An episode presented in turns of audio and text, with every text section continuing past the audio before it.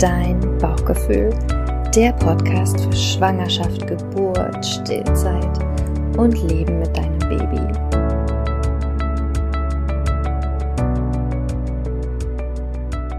Ich freue mich so sehr, dass du da bist. Heute Folge 1.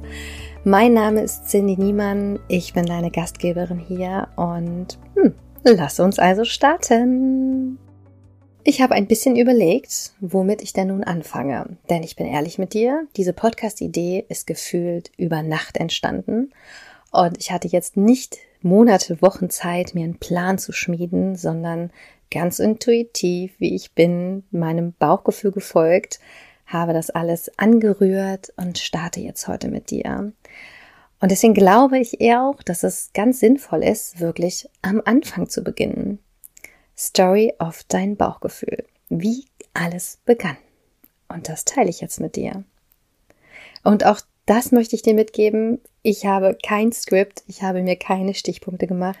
Ich erzähle dir diese Geschichte jetzt so, als wenn ich sie dir erzählen würde, wenn wir uns irgendwo treffen würden, in einem Café, auf dem Spielplatz mit den Kindern, wo auch immer. Genau so möchte ich die jetzt mit dir teilen. Ich bin also Mama von drei Kindern inzwischen und ich habe viele, viele Jahre bis vor dein Bauchgefühl eigentlich immer in einem Angestelltenverhältnis ähm, bin ich meiner Arbeit nachgegangen und ich habe immer gut funktioniert. Ich habe mich nie gefragt, was will ich eigentlich wirklich. Ich war immer ganz gut aufgehoben in so einer Komfortzone von Festanstellungen, jeden Monat eben Betrag X bekommen. Und ja, ich war nicht immer glücklich in meiner letzten Festanstellung. Ähm, ich war Fachberaterin für Kindertagesstätten bei einem Träger und dieser Job hat mir auch nicht immer Freude bereitet. Und ich erinnere mich wirklich sehr gut daran, dass ich sogar mal nach Stellen gesucht habe, nach anderen Stellen, ähm, sie mal rausgesucht habe, aber dafür hätte ich umziehen müssen und ich habe richtig gemerkt, so nein, irgendwie, das traue ich mich nicht, obwohl ich schon eine erwachsene Frau bin, eine andere Stadt zu ziehen. Und es hat mich immer was zurückgehalten, obwohl da so eine kleine Flamme in mir war, die immer gesagt hat, hey, irgendwie so richtig, das kann es doch hier nicht gewesen sein. Meine Ausflucht damals war, dass ich immer neben meiner eigentlichen Arbeit noch weitere Jobs hatte. Also darüber könnte ich allein drei Podcast-Folgen machen. Ähm, habe immer nebenbei noch was gemacht und habe sozusagen die Energie und mein Glück und meine Erfüllung immer auch in diesen anderen Jobs für mich äh, gefunden. Und nur so, jetzt rückblickend betrachtet, konnte ich das einfach so viele Jahre, über zehn Jahre aushalten, eben in dieser Anstellung. Und ich hatte schon eine Tochter bekommen, war ein Jahr in Elternzeit, bin dann wieder zurückgegangen, habe dann aber auch weniger gearbeitet als vorher. Sowieso, falls du vielleicht noch keine Kinder hast und diesen Podcast hörst, ist es so spannend, wie sich die Prioritäten verschieben, wenn man Mama wird. Vorher war mir die Arbeit unglaublich wichtig. Ich habe gefühlt mich auch nur über meine Arbeit, also mit meiner Arbeit identifiziert und mein Wert auch sehr viel an meiner Arbeit und meinen Ergebnissen festgemacht. Und dann kam meine erste Tochter und hat das so richtig schön durcheinander gewirbelt. Und ich konnte ja gar nicht mehr so viel arbeiten wie vorher, keine Überstunden machen. Ich musste ja auch Dinge stehen und liegen lassen, weil ich musste und wollte sie natürlich auch aus der Kita abholen. Und das hat schon mal ganz, ganz viel verändert. Also da ist schon mal ein Prozess in mir losgegangen. Und ähm, relativ schnell, nachdem ich nach der Elternzeit wieder zurück war, bin ich dann mit dem nächsten Kind schwanger gewesen und ähm, dann auch in die Elternzeit gegangen. Und meine zweite Tochter, ja, die sollte eigentlich auch mit circa einem Jahr ungefähr in die Kita eingewöhnt werden. Das war übrigens eine Kita, ähm, in die ich sehr großes Vertrauen hatte. Auch heute noch würde ich meine Kinder da hinbringen. Und meine Tochter war dann, wie gesagt, ungefähr 12, 13 Monate alt und wir haben mit der Eingewöhnung angefangen. Wir haben die auch sehr langfristig gemacht und aber relativ schnell kristallisierte sich raus, dass dieses Kind einfach nicht einzugewöhnen war. Sie hat nichts gegessen, sie hat nicht getrunken, sie hat auch viel geweint, sich nicht beruhigen lassen und mm, ich war da gut im Gespräch auch mit den, also mit den Pädagogen und ja, was soll ich sagen? Die Zeit lief. Ne? Ich brauchte einen Plan B, weil das Kind hat mir ganz eindeutig gezeigt, ich bin noch nicht so weit für die Kita. Und ich selbst, mein Plan war, nach dieser Elternzeit nicht mehr zurückzugehen in dieses Angestelltenverhältnis, denn in meiner Elternzeit hatte sich ein anderer Träger bei mir gemeldet und mich sozusagen abgeworben. Und ich war nun in Elternzeit und habe gesagt, oh mein Gott, wie krass ist das denn? Es kommt jemand auf mich zu, weil er mich will. Ähm, ne, ich hatte ja immer das Gefühl, okay, ne, ich bleibe jetzt hier mein ganzes Leben. Also habe ich mich einge darauf eingelassen, auf diesen, auf diesen anderen Job und habe gesagt, okay, aber ich bin in Elternzeit, ich kann jetzt nicht sofort kommen, ihr müsst auf mich warten, sechs Monate. Und ja, das fiel dann auch alles rein in diese Eingewöhnungszeit meiner Tochter und es wären jetzt irgendwie, ich erinnere mich, vielleicht noch eineinhalb, zwei Monate gewesen, bis ich diesen neuen Job angefangen hätte. Und in mir waren dann plötzlich ganz viele Zweifel. Okay, du willst unbedingt diesen neuen Job. Ich hätte auch sehr, sehr, sehr viel mehr Geld verdient als in meiner anderen Anstellung. Also das war wirklich ein großes Glück und naja, Glück, ich weiß es nicht. Vielleicht war es zum ersten Mal, dass jemand mich richtig bezahlt hätte in meinem Leben. Egal. Auf jeden Fall was wollte ich sagen? Ihr merkt, ich habe überhaupt kein Skript. Ich mache wirklich einfach aus dem Bauch heraus. Auf jeden Fall weiß ich noch, wie in was für einem krassen Struggle ich da war. Auf der einen Seite habe ich meine Tochter gesehen, die wirklich absolut nicht in diese Kita gehen wollte, die sich nicht von mir trennen wollte. Und auf der anderen Seite hatte ich den Druck, weil ich wusste, okay, das war ja der 1. Oktober gewesen damals. Du willst und du musst diesen Job antreten. Du hast einen Arbeitsvertrag unterschrieben und du musst da jetzt hin. Und das hat mir schlaflose Nächte bereitet. Und ich weiß noch heute, wie ich in unserem Haus stand, in der, an so einer Tür, Terrassentür, und wie ich so ganz krass in meinem ganzen Körper, nicht nur in meinem Bauch, wirklich in meinem ganzen Körper gespürt habe, hier stimmt was nicht. Mein ganzer Körper hat sich dagegen gewehrt, dass ich meine Tochter sozusagen abgebe in die Einrichtung, auch um diesen neuen Job zu beginnen. Und ich habe da dann mal reingefühlt und habe da auch viel mehr reingefühlt und habe dann wirklich diese Entscheidung getroffen, dass sie nicht in die Kita geht. Und mit der Konsequenz, dass ich auch nicht diesen Job beginnen werde können. Ging ja nicht.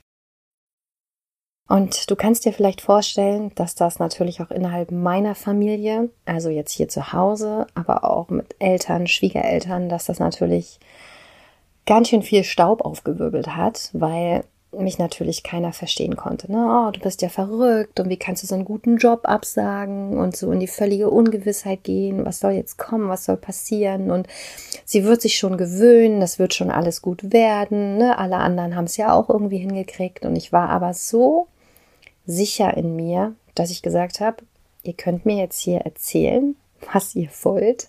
Die Entscheidung steht ja, dann hatte ich noch diesen großen Schritt vor mir, zu diesem neuen Arbeitgeber zu gehen, der überraschenderweise extrem verständnisvoll war. Das habe ich überhaupt nicht, damit habe ich nicht gerechnet, weil das kannte ich auch aus meinem anderen Arbeitsverhältnis nicht, dass Menschen einfach empathisch miteinander umgehen und das, da herrschte tatsächlich ein anderer Ton. Und ja, ich bin dann zu diesem Mann gegangen, habe mit meinem Kündigungsschreiben, hatte meine Tochter auf dem Schoß und weiß noch wie heute, das war, also muss im September gewesen sein, also ein ganz wunderschöner, warmer Spätsommertag. Und nach diesem Gespräch, was wirklich ganz wohlwollend war und schön, bin ich da raus mit meiner Tochter. Ich glaube, ich habe sogar noch ein Foto davon, wie sie an meiner Hand läuft. Und ich dachte nur, boah, krass. Was für ein Gefühl. Dieser, also diesem, diesem starken körperlichen Impuls, dieser starken inneren Stimme gefolgt zu sein. Und ja, dann war es so dann bin ich mit ihr zu Hause geblieben. Sie musste nicht in die Kita und es gab erstmal keine großen weiteren Entscheidungen. Das war eine sehr, sehr große Entscheidung. Natürlich auch finanziell hat das einiges mit sich gebracht bei uns zu Hause.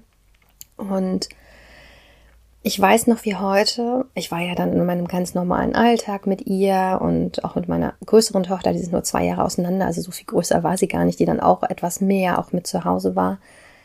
Ich weiß noch, dass ich dann dachte, okay, krass, jetzt bist du hier also mit deiner Tochter zu Hause, musst, Anführungsstrichen, nicht zur Arbeit gehen.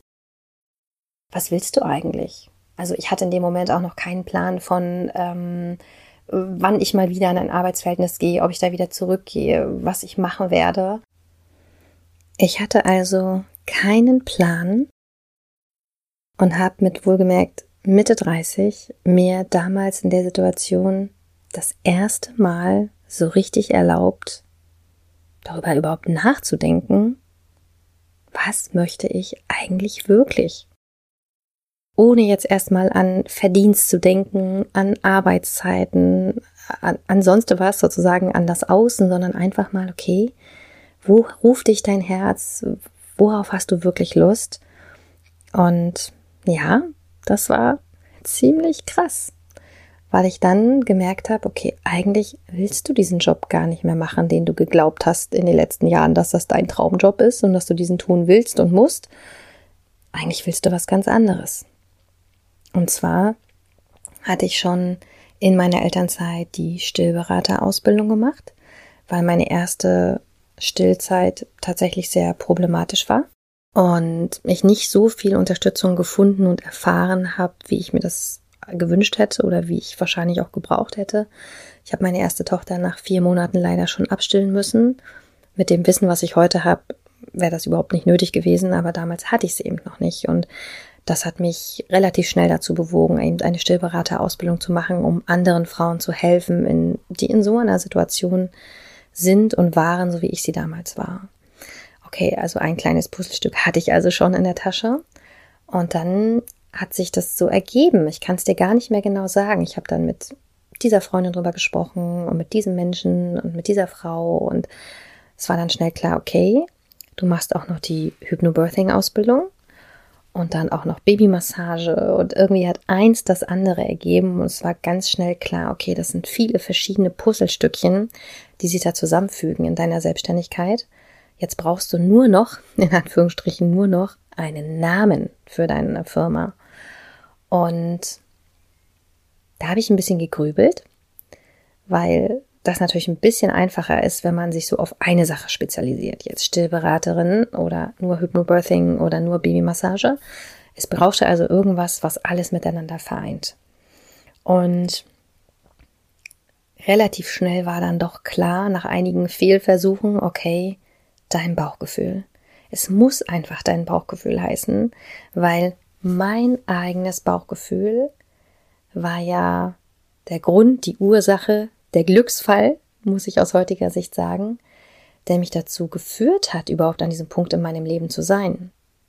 Und deswegen dachte ich, nee, also es muss dein Bauchgefühl heißen, weil ich da auch schon ein starkes Gefühl dafür hatte, was sich natürlich jetzt nach so vielen Jahren dieser Arbeit noch mehr bestätigt hat, dass einfach dieses Bauchgefühl, diese Intuition, das ist, was du brauchst, wenn du schwanger bist, wenn du in deine Geburt gehst, wenn dein Baby dann geboren ist um da einen guten Weg zu finden und dass eben den allermeisten Frauen dieses Bauchgefühl, diese Intuition ein Stück weit verloren gegangen ist.